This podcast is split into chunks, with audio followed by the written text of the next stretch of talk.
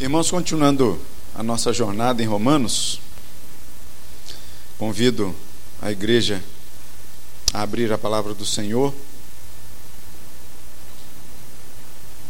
No capítulo 12 de Romanos.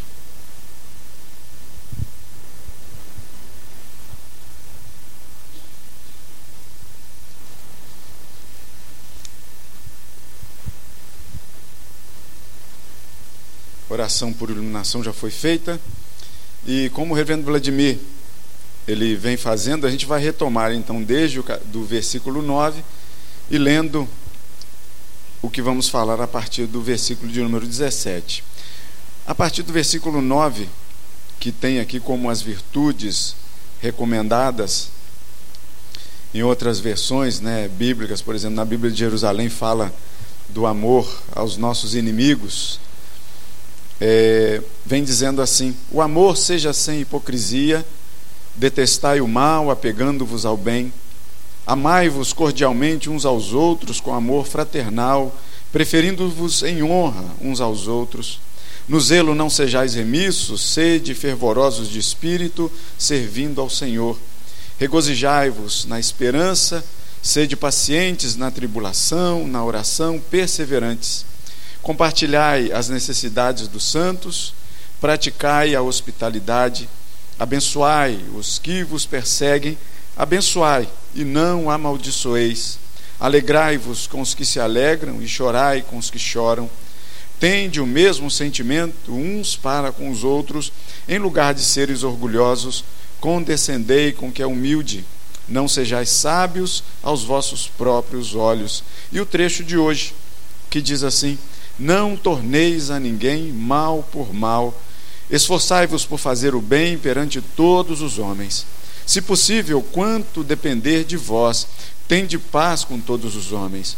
Não vos vingueis a vós mesmos, amados, mas dai lugar à ira, porque está escrito: A mim me pertence a vingança, eu é que retribuirei, diz o Senhor. Pelo contrário, se o teu inimigo tiver fome, dá-lhe de comer, se tiver sede, dá-lhe de beber, porque fazendo isto, amontoarás brasas vivas sobre a sua cabeça. Não te deixes vencer do mal, mas vence o mal com o bem. Louvado seja o nome do Senhor.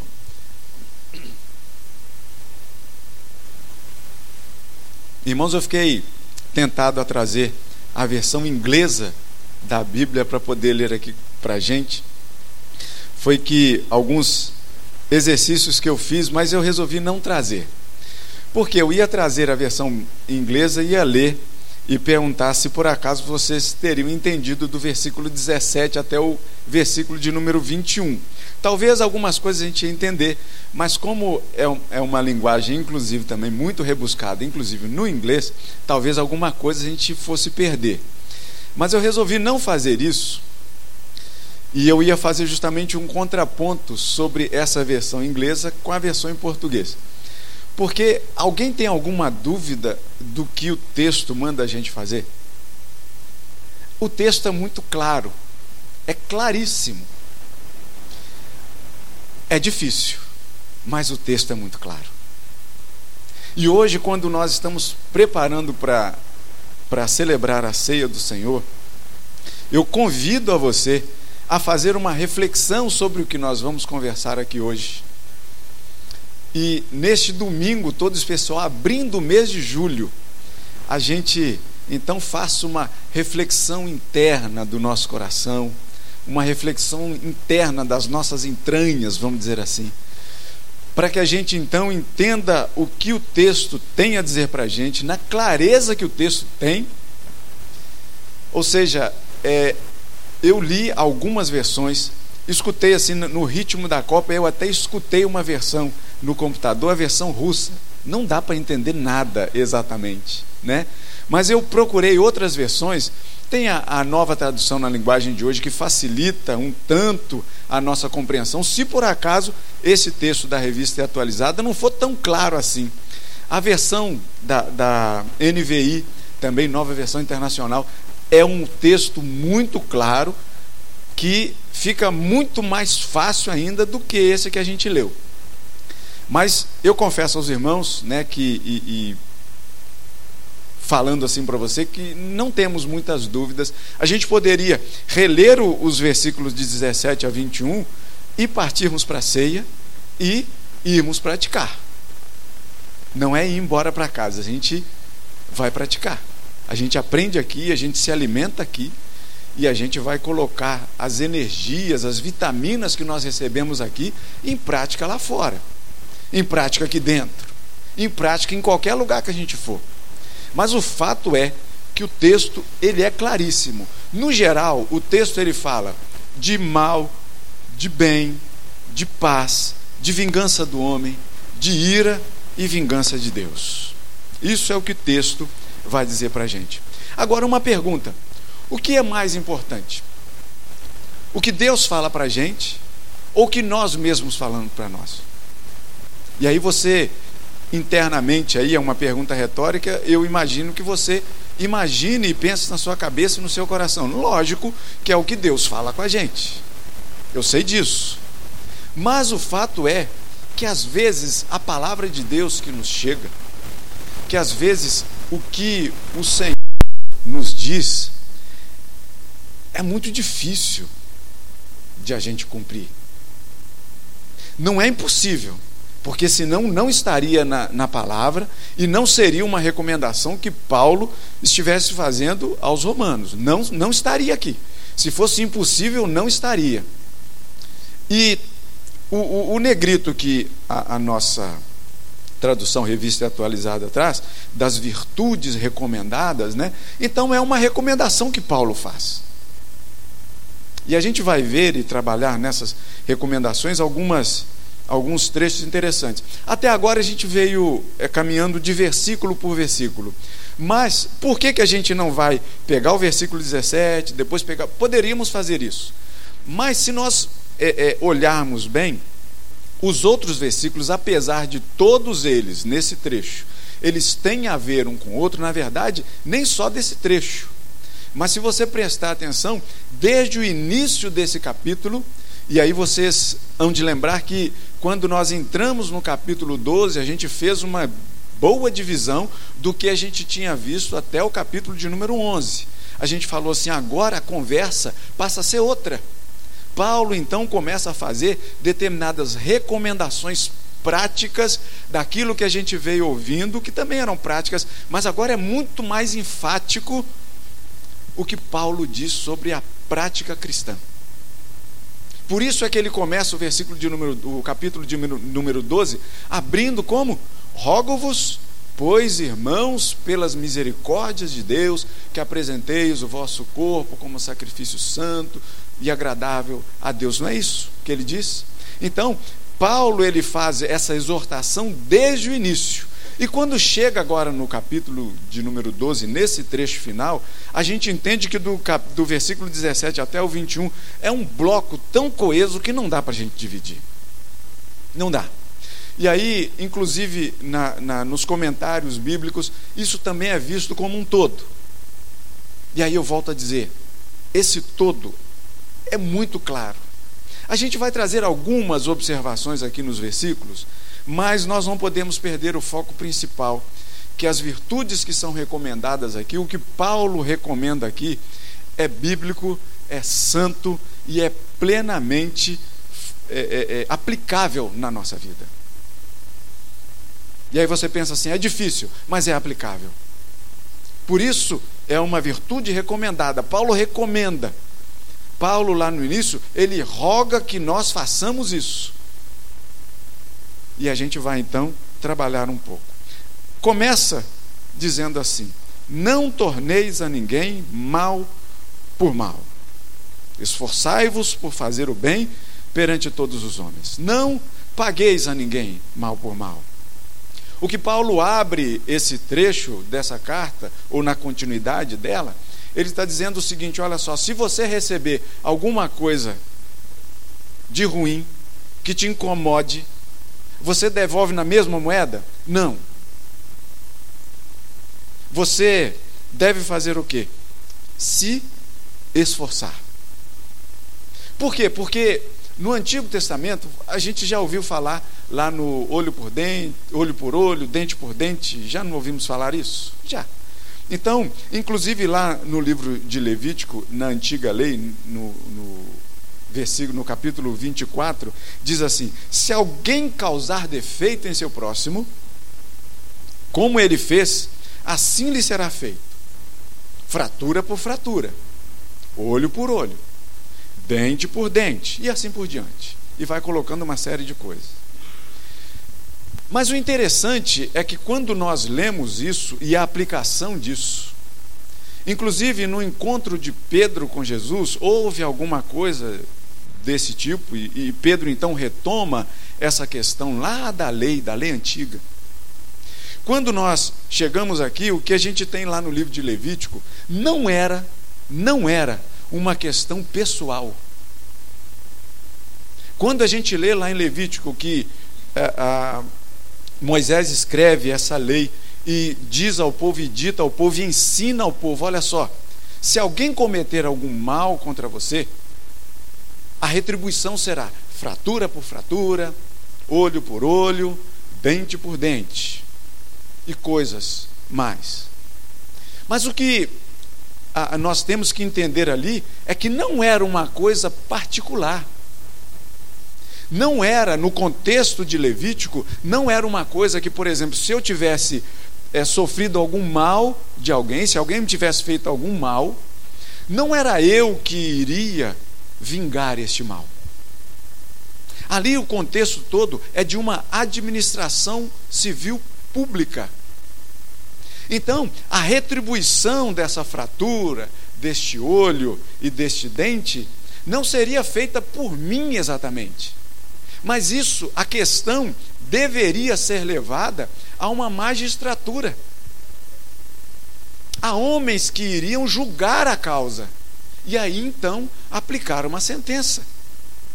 Não era simplesmente eu, deliberadamente, que sairia a fazer a vingança com minhas próprias mãos. Não era isso que, mesmo assim, o texto de Levítico estava dizendo. Você então levaria a causa para ser julgada por alguém. E aí, na multidão dos conselheiros que reside a sabedoria, eles iriam avaliar se valeria realmente a pena fraturar olho, dente e por aí.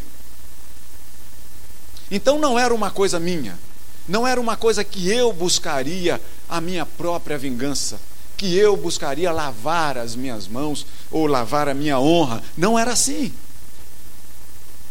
Então, quando Paulo diz aqui: não pagueis a ninguém, não torneis a ninguém mal por mal, nós não devemos tirar isso então dessa administração, de trazer da, da administração pública para o individual. Quando Paulo diz: olha, não pagueis a ninguém mal por mal, não torneis a ninguém mal por mal, esforçai-vos por fazer o bem perante todos os homens, todo esforço a gente sabe que depende de alguma coisa. O esforço, muitas vezes, não é, a gente não pode imaginar um esforço, esforço pela palavra em si, já diz que não é uma coisa fácil. Não é uma coisa corriqueira. Uma coisa como quem é amante da bicicleta aí sabe, né? Como andar de bicicleta que a gente não esquece. Como andar? Você, você já, já pensou em de repente como você anda, se por exemplo há algum esforço para fazer isso, pensar. Mas você só pensa em esforço quando você de repente tem que subir uma ladeira, uma escada, não é isso? Aí você pensa no esforço que você tem, o corpo cansa. Então, mas o esforço que nós devemos fazer não é uma, uma coisa que, que seja exatamente fácil. Mas a gente tem que buscar fazer. Porque se a gente não faz esforço com os nossos corpos, os nossos corpos vão definhar. Se a gente não esforça ou faz algum esforço para alguma recomendação de Deus para a nossa vida, a gente não coloca isso em prática, a gente vai começar a trazer a coisa para a nossa pessoalidade. E aí lembra a pergunta que eu fiz aqui no início? O que tem mais valor? A palavra de Deus para você ou a sua própria palavra para você? Se você deixa a administração de Deus para fora e começa a ditar as suas próprias regras, você vai ficar distante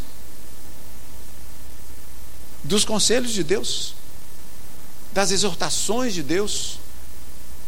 Ou seja, você não vai estar se esforçando para nada. Mas a recomendação é que você se esforce. Se esforce por fazer o bem perante todas as pessoas. Paulo, o que ele quer dizer aqui no versículo 17, se você voltar no versículo 14, é uma aplicação positiva. Você já notou? O que, que diz lá no versículo 14? Você pode ler? Abençoai os que vos perseguem. Abençoai e não vos amaldiçoeis. Quando chega no versículo 17, tem uma negativa, mas que tem a mesma conotação. Não torneis a ninguém mal por mal. E aí a gente tem aqui justamente aquele é, é, um ensinamento de Jesus no Sermão do Monte, quando ele estava lá com seus discípulos assentados ao redor e ele começava a ensinar. No capítulo 5, né, que vai do 5 ao 7, mas no capítulo 5, do versículo 38 ao 42, é, ele ensina o seguinte: olha só, vocês ouviram o que foi dito. Vocês ouviram o que foi dito lá atrás para vocês. Que se por acaso houvesse fratura, que seria retribuído com, fra com fratura. Se tivesse um olho perfurado, seria um olho perfurado. Se tivesse sido um dente quebrado, seria um outro dente. Vocês ouviram isso, não ouviram? E Jesus vai e ensina para os seus discípulos. Mas eu, porém, digo para vocês uma outra coisa. Se por acaso alguém chegar para vocês e roubar a sua, a sua túnica, deixa a outra com ele. Deixa a capa com ele. Se alguém por acaso chegar e te ferir numa face, apresenta a outra face para ele. Eu, porém, vos digo. É uma coisa fácil da gente fazer? Se alguém chegar para você e te obrigar a caminhar uma milha, caminha com ele duas. E a gente está ouvindo esses ensinamentos de um Senhor que fez isso por mim e por você. Qual era a retribuição que você aguardava e esperava de Deus para a sua vida? Pense bem, faça uma reflexão dentro do seu coração e imagine o que você esperava de Deus por aquilo que você faz hoje, inclusive hoje em dia? O que você espera de Deus como retribuição para as coisas que você comete de erro, de falta contra o próximo, mas principalmente contra ele mesmo? O que você espera dessa retribuição? Sabe o que Deus te paga? Ele não te paga olho por olho, dente por dente. Mas ele te paga com o sacrifício da vida de Cristo Jesus. Ele te entrega. Deus faz isso, Ele caminha com você muitas e muitas e muitas milhas a mais. Sabe o que Ele faz? Você muitas vezes dá um tapa na, na face de Deus, Ele te oferece a outra. Foi isso que Ele fez na cruz do Calvário. Ele fez muito mais do que Paulo nos pede aqui para fazer. Deus fez por nós, Cristo Jesus fez por nós, muito mais do que Paulo nos recomenda. Por mais que seja difícil, você não acha que foi difícil Jesus, Cristo ir à cruz por você? Você não acha que foi difícil Jesus Cristo sofrer os insultos por você? Você não acha demais Jesus ter sentido a dor que era sua? Mas foi isso que ele fez. Isso a gente chama de quê? De amor. De um amor e de um profundo amor. E Paulo vai e recomenda para você: olha só, esforçai-vos. Esforçai-vos por fazer o bem perante todas as pessoas. Não se tornem causa de tropeço. Ele vai também escrever aos Coríntios não se tornem causa de tropeços para judeus, gentios, nem para a igreja de Deus. A recomendação que Paulo faz aqui é que nós tenhamos um quê de diferente do restante do mundo. Porque lá no mundo, as pessoas vão dizer e vão verificar que se por acaso houve alguma coisa de mal que aconteceu, e se por acaso a pessoa que sofreu o dano retribui com o mesmo dano, retribui com o mesmo, com o mesmo mal, sabe qual é o, a, a voz do mundo lá fora? Bem feito. Bem feito. Ele não fez isso? Mereceu. Não é assim que a voz do mundo diz? Mas reflita se por acaso não é assim que muitas vezes ecoa dentro da nossa própria mente, dentro do nosso coração. Bem feito, foi merecido, fez por onde? Mas Paulo vai dizer que não deve ser assim, que a nossa marca deve ser diferente, que as pessoas devem ver um quê de diferente em nós. Isso é se esforçar por fazer o bem.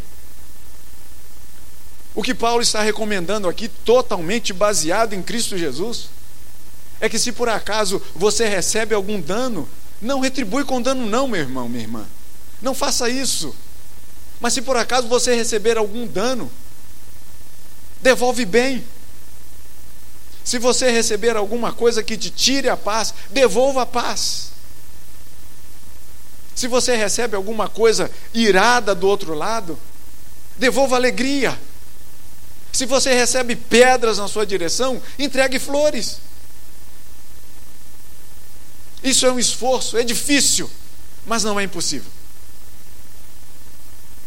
E a retribuição é muito grande para você, acredite nisso. Acredite nisso e faça, esforce-se. Vós sois a luz do mundo. Nós temos que fazer diferença nesse mundo. Vós sois o sal da terra. Nós temos que ser diferentes nesse mundo. Porque é muito comum a gente encontrar a devolução daquilo que recebe. Mas entre nós não deve ser assim. Não deve ser assim.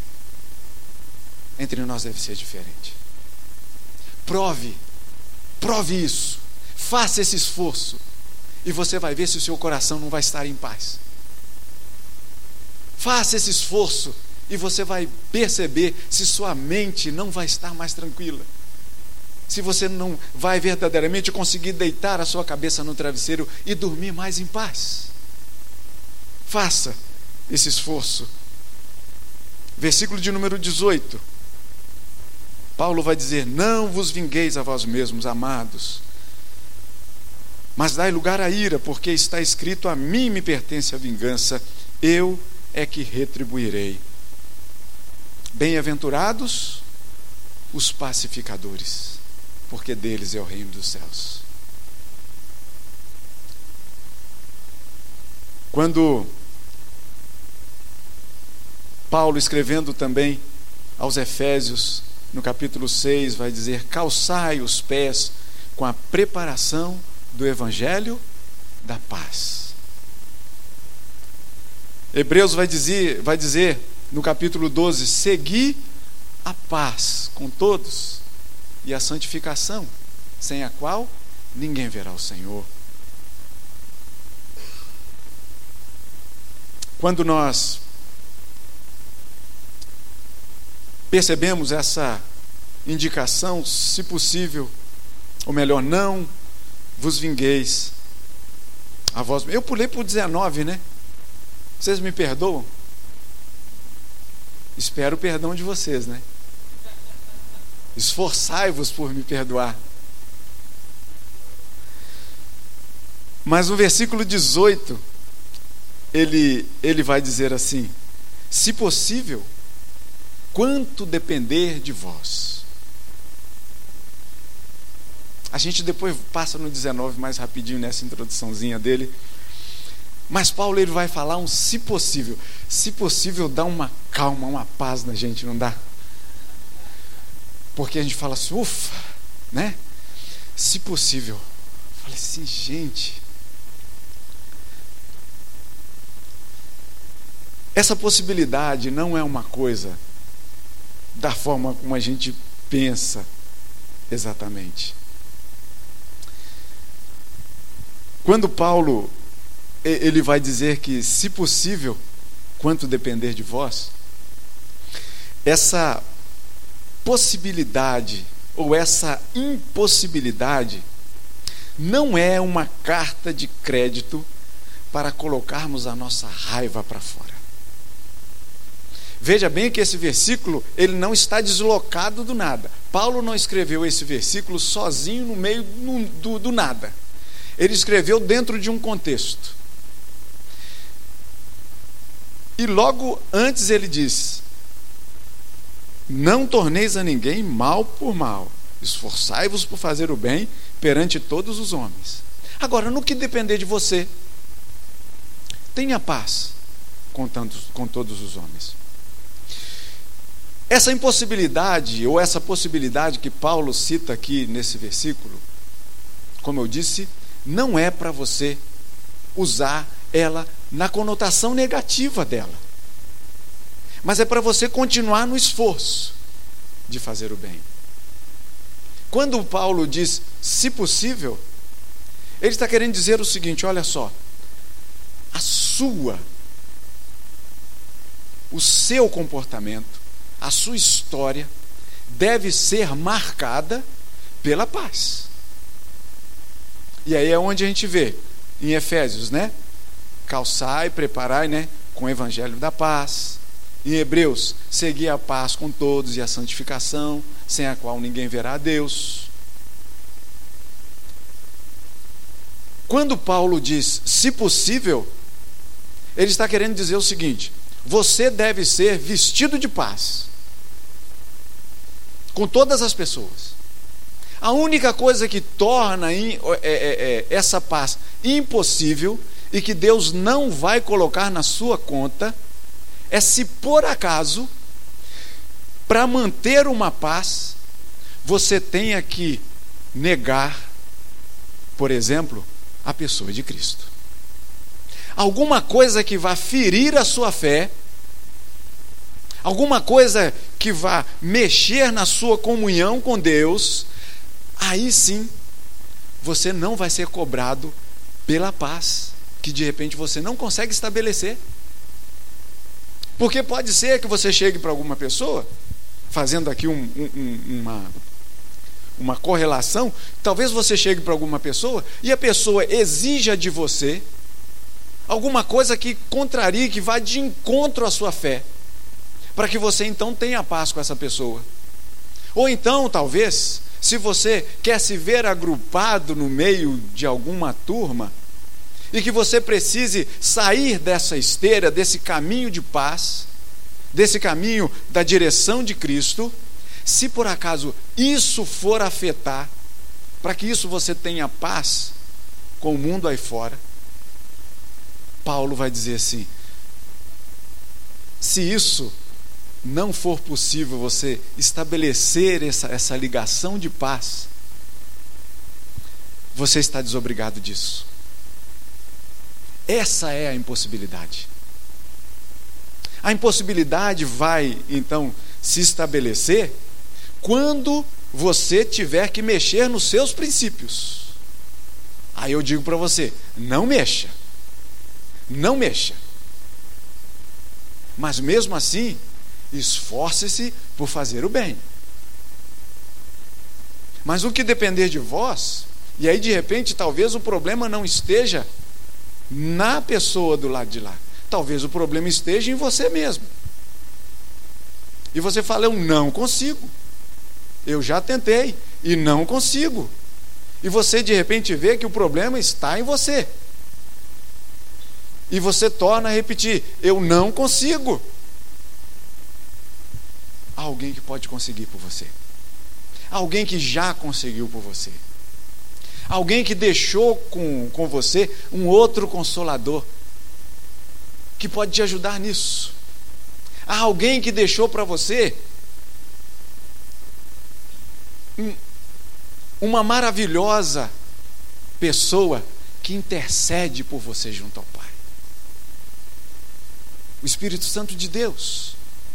Somente nele é que as suas impossibilidades podem se tornar possibilidades. Somente esperando nele, pedindo e clamando por ele, é que ele vai fazer da sua vida completas possibilidades de você ter paz com todos os homens. Só ele. Porque eu digo que, para nós, se nós formos colocar somente aquilo que nós pensamos, e a pergunta novamente lá de início vem: o que é mais importante? A palavra de Deus para você ou a sua palavra para você? Então recorra a Deus. Recorra a Deus que Ele te ajuda. Tiago vai dizer: se você quer sabedoria, peça a Deus, que Ele te dá de graça. Se você quer aprender a espalhar a paz pelo mundo, a esforçar por fazer isso, e de repente você se vê nas suas mãos essa impossibilidade, peça a Deus que Ele te ajuda. Ou você acha que Ele não vai querer te ajudar, que você espalhe o Evangelho da paz por esse mundo? Ele quer? Ele quer. E Ele espera de você. Está achando difícil? Peça a Ele que Ele te ajuda. O versículo de número 19, agora a gente vai para ele, né? Não vos vingueis a vós mesmos, amados, mas dai lugar à ira. Você já notou que Paulo, no versículo 14, no versículo 17, no versículo 19 e lá no versículo 21, se você prestar atenção, é tudo que fica ali orbitando vingança. Veja bem, versículo 14. Abençoai os que vos perseguem. Quem, você, quem persegue você, você tem vontade de esforçar por fazer o bem. Muito bem, gostei da resposta. Isso aí, muito bem. No versículo 14 foi isso, né? No versículo 17, que a gente já viu, não torneis a ninguém mal por mal, mas esforçai-vos por fazer o bem perante todos os homens. No versículo 19, que é o que a gente está lendo, não vingueis a vós mesmos, amados, mas dai lugar a ira, a gente vai falar sobre isso. E no versículo 21, não te deixes vencer do mal, mas vence o mal com o bem. Porque geralmente quando a gente recebe o mal, o que, que a gente quer devolver? O bem. Não é isso? A gente tem que sair com isso na cabeça aqui hoje. Devolver o bem quando o mal chega para a gente. Porque se a gente não começar a praticar isso desde o nosso pensamento, na reflexão dessa mensagem, a gente vai passar por aquele portão e a gente vai pensar só no jogo da Copa de hoje de tarde, que eu nem sei qual é. A gente tem que fazer esse exercício desde já. Primeiro, um exercício com a gente mesmo. Depois, um exercício com o outro. Agora, o exercício que nós devemos fazer não é com a pessoa que está do seu lado, que você ama, que você quer bem, que você sorri, que você abraça, que você beija. Não é. Porque Jesus vai dizer assim: se você fizer isso, que recompensa você tem nisso? Os publicanos não fazem a mesma coisa? Mas o que Jesus vai fazer, vai falar para a gente, é o seguinte, e a gente vai ler aí também, né, no versículo 20, a gente já entrando nele também. Se teu inimigo tiver fome, dá de comer, se tiver sede, dá de beber. É por aí. A questão é essa. O exercício é esse. É sair daqui pensando que a gente vai encontrar pedreira lá fora e vai. E a gente vai encontrar. Mas o Senhor põe na nossa mão a ferramenta para a gente quebrar essas pedras. E a ferramenta é a palavra de Deus que nos ensina nessa manhã a esforçar para fazer o bem, a tentar ter paz com todo mundo, a não executar a vingança. E aí nessa vingança, eu não sei quem estava aqui, mas eu acho que ficou marcado na vida dessa igreja.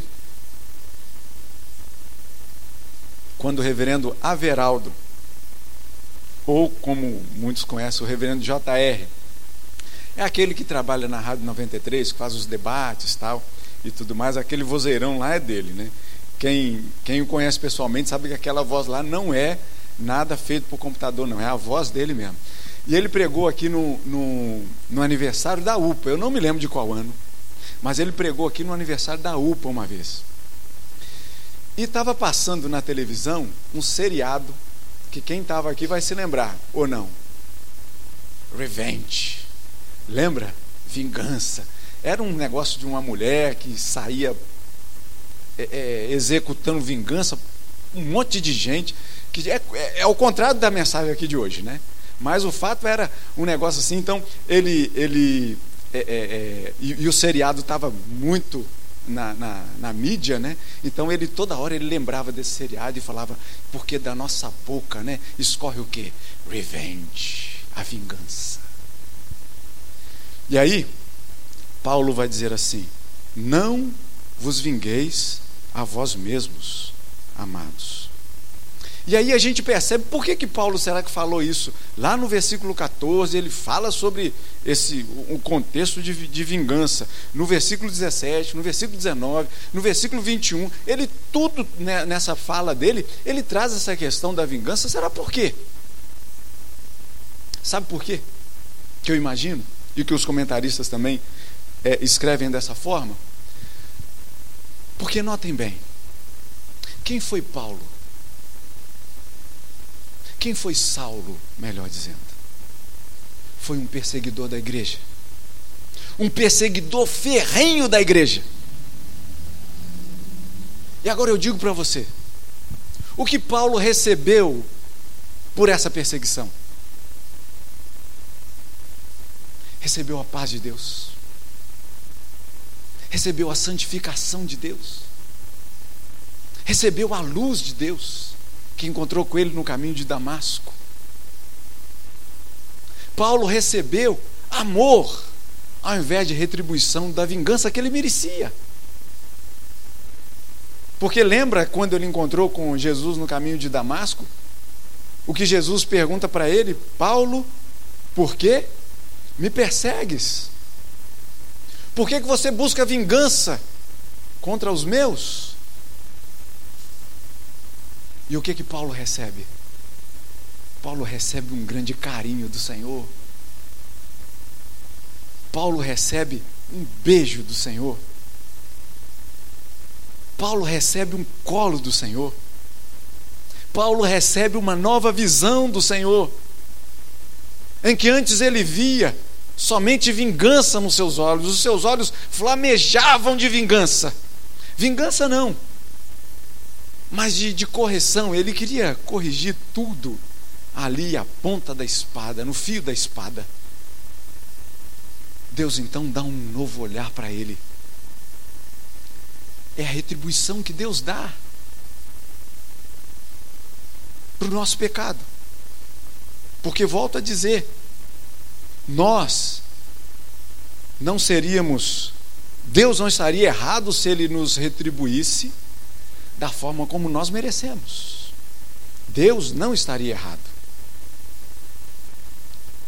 Mas Ele resolve, porque o coração dele é assim. Ele resolve chamar a mim e a você e dizer assim: vem cá, filho, para de andar assim e passa a te dar uma nova oportunidade de vida. Ele quebra você e faz de novo.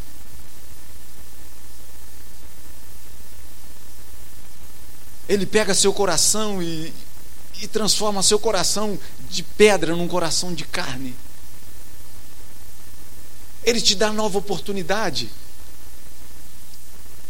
de ver a vida de uma outra forma, de uma outra cor, de um outro jeito. E aí, quando você então tem esse novo, esse novo jeito de ser, o que, que você faz desse jeito? Você tem que colocá-lo em prática. E uma das práticas é não vingar a vós mesmo, a vós mesmos, mas dai lugar à ira. E aí, assim, numa primeira leitura, essa questão de dar lugar à ira, né, fica uma coisa assim meio truncada, né? Assim, tipo, mas como assim? Quando A, a palavra ira no Novo Testamento, ela não está é, seguida de algum complementizador, algum modificador, ela se refere à ira de Deus. E aqui está se referindo à ira de Deus. Aí você pensa assim, mas a ira de Deus? Deus é um Deus que ira? Aí é onde, num sermão bem passado, eu já preguei aqui sobre isso, para dizer o seguinte: olha só, a ira de Deus não tem nada a ver com a sua raiva. A ira de Deus não é igual à nossa ira. A ira de Deus é puramente justiça. Justiça. A nossa ira é diferente. A nossa ira é que quando alguém nos dá um soco, a gente faz o quê? Esforça por fazer o bem. A gente não pode se esquecer disso. Né? Se alguém fala para você uma palavra que fere os seus ouvidos, que fere a sua moral, o que que a gente faz? Devolve uma palavra de bem. Perfeito, gostando de ver. É isso aí. É isso que a gente tem que fazer. Então, quando a gente fala da ira de Deus, que Deus diz assim: não, olha só, não se vinguem, olho por olho, dente por dente, não, não. Deixa esse assunto comigo. Eu vou dar a paga para quem merecer a paga. E qual paga você quer receber? Esforçai-vos por fazer o bem. Deixa os assuntos outros administrativos com Deus. Ele resolve muito melhor do que todas as nossas cabeças pensantes juntos. Juntas. Dito que tudo isso. Deixa para ele resolver as suas causas, as mais difíceis, deixa para Ele resolver, porque no que depender de nós, a gente vai ter paz com todas as pessoas. A gente vai se esforçar para fazer o bem. Pedro, na sua primeira carta, ele vai escrever: Cristo sofreu, não cometeu pecado irando-se, mas entregou-se àquele que julga retamente. quando Jesus estava na cruz do Calvário. Na cruz que era sua, na cruz que era minha. Ali, na verdade, no Calvário devia ter milhões e milhões de cruzes. Mas tinham três naquele dia. Naquele dia, tinham três. Crucificação era uma coisa muito comum naquela época. Mas pelo menos o relato bíblico nos fala de três cruzes, cruzes naquele, naquele dia. A cruz do meio é a cruz do Senhor Jesus. Os dois que estavam do lado dele estavam recebendo a vingança. O mal pelo mal. O tribunal humano que tinha condenado aqueles dois. A cruz de Cristo estava lá segurando um corpo que também tinha recebido a vingança do homem. A vingança injusta do homem. A voz interna que falou para ele: crucifica. Crucifica. Crucifica. O homem escutou a sua própria voz naquele dia. Graças a Deus que toda essa história foi pensada e planejada pelo próprio Senhor. Porque naquela cruz que estava ali, que foi para o meu e para o seu lugar, por ela nós temos a paz. Ainda assim, naquela cruz, tendo sido maltratado, como foi? Cristo olha para Deus e diz para Deus: Perdoa, Senhor, porque eles não sabem o que fazem. Você que não vai à cruz, Você não pode perdoar uma palavra? Uma palavra que foi dita para você em hora errada, de forma estranha? Na cruz do Calvário, com uma coroa de espinhos, com cravo nas mãos e nos pés, tendo o lado perfurado, já tendo sido já tendo recebido um monte de chicoteadas. Ele vira para mim e para você que o ferimos, que o chicoteamos com os nossos pecados. Ele vira para Deus e diz assim: Senhor, perdoa, porque eles não sabem o que fazem. E a gente não consegue perdoar uma palavra dita em hora errada. A gente não consegue perdoar um encontrão que nos foi dado na rua, cheia de gente. A gente não pode perdoar uma fechada que a gente recebeu no trânsito.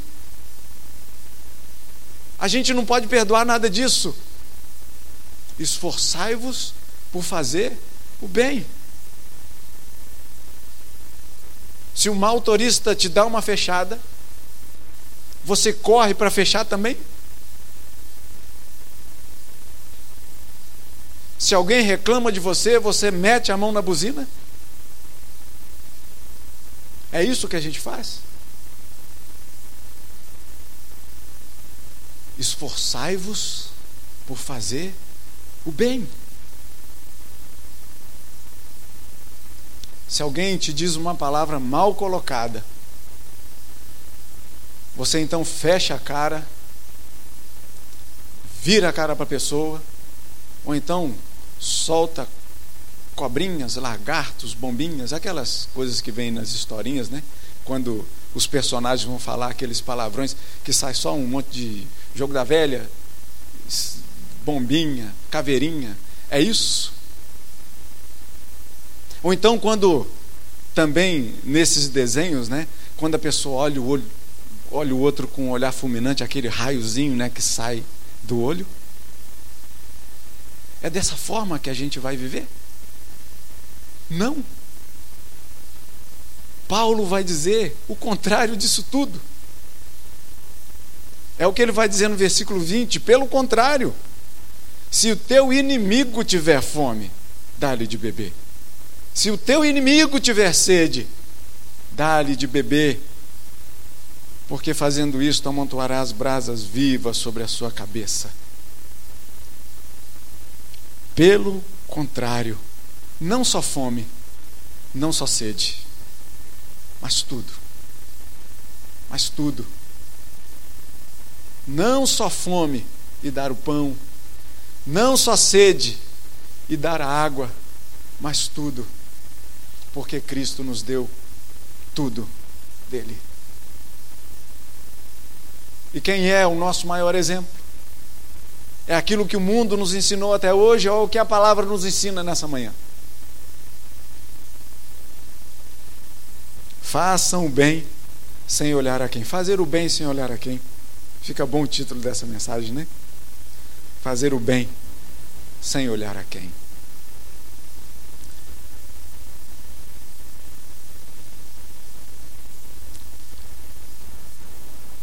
Esses amontoar brasas vivas sobre a sua cabeça é uma forma que a Bíblia diz que você, se você devolve o bem, mesmo tendo recebido o mal, quando você faz isso, a consciência da pessoa que recebe um bem, ela vai queimar.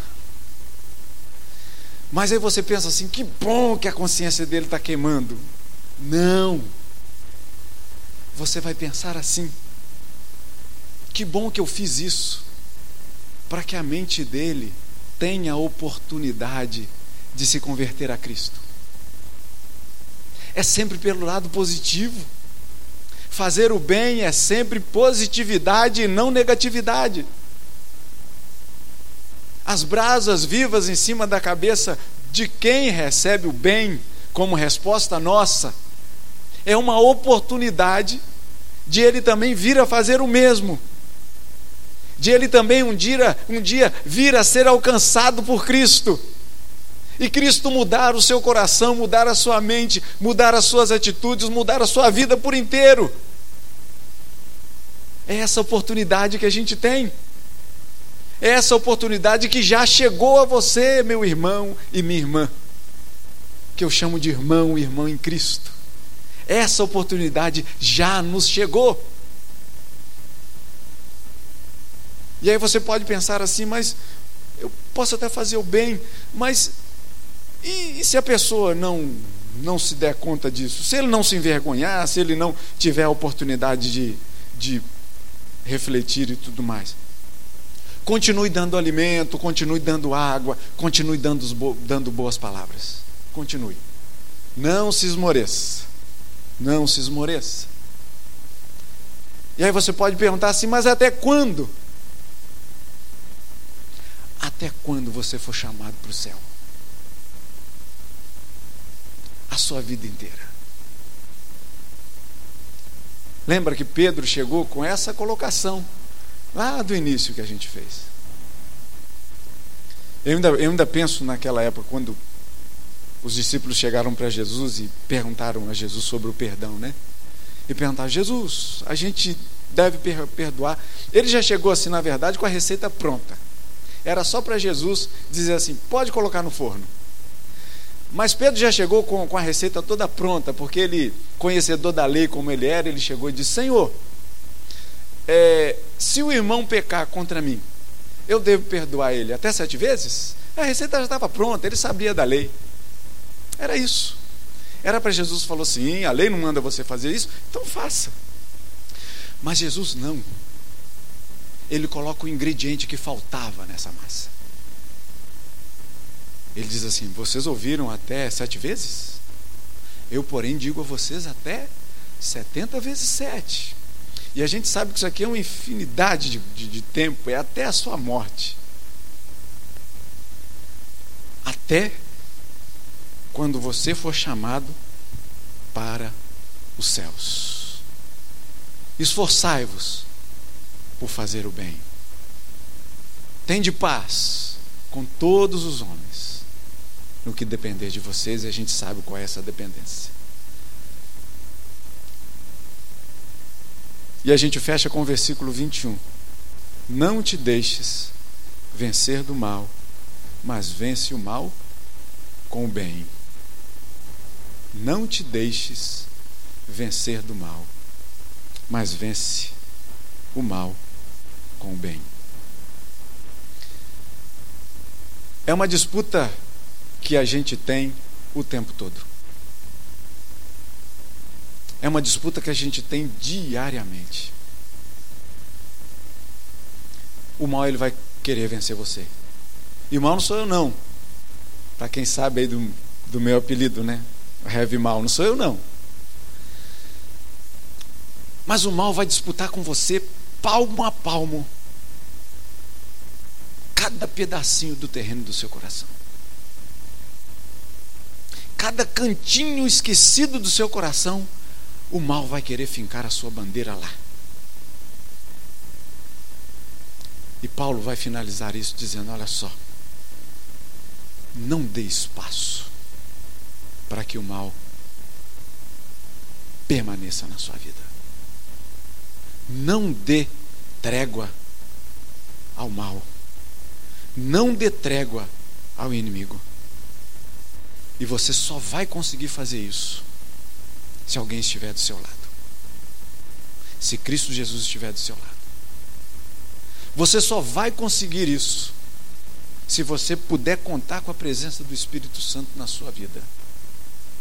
Você só vai conseguir isso se você olhar para os céus e dizer: Senhor, ajuda-me na minha falta de fé. E o Senhor vai te ajudar. Confie nisso. Saiamos daqui hoje, a partir do momento em que nós nos prepararmos, como Paulo mesmo vai dizer, que nós devemos nos examinar e então tomar do pão e do cálice. Ele vai dizer isso para a gente. Então, enquanto nós estivermos nos preparando para tomar essa ceia, a gente vai fazer essa reflexão e a gente vai fazer esse pedido. Senhor, ajuda-me a colocar em prática não o que o reverendo Maurício falou, mas o que a palavra do Senhor me disse nessa manhã. Que o Senhor nos abençoe, em nome de Jesus. Amém.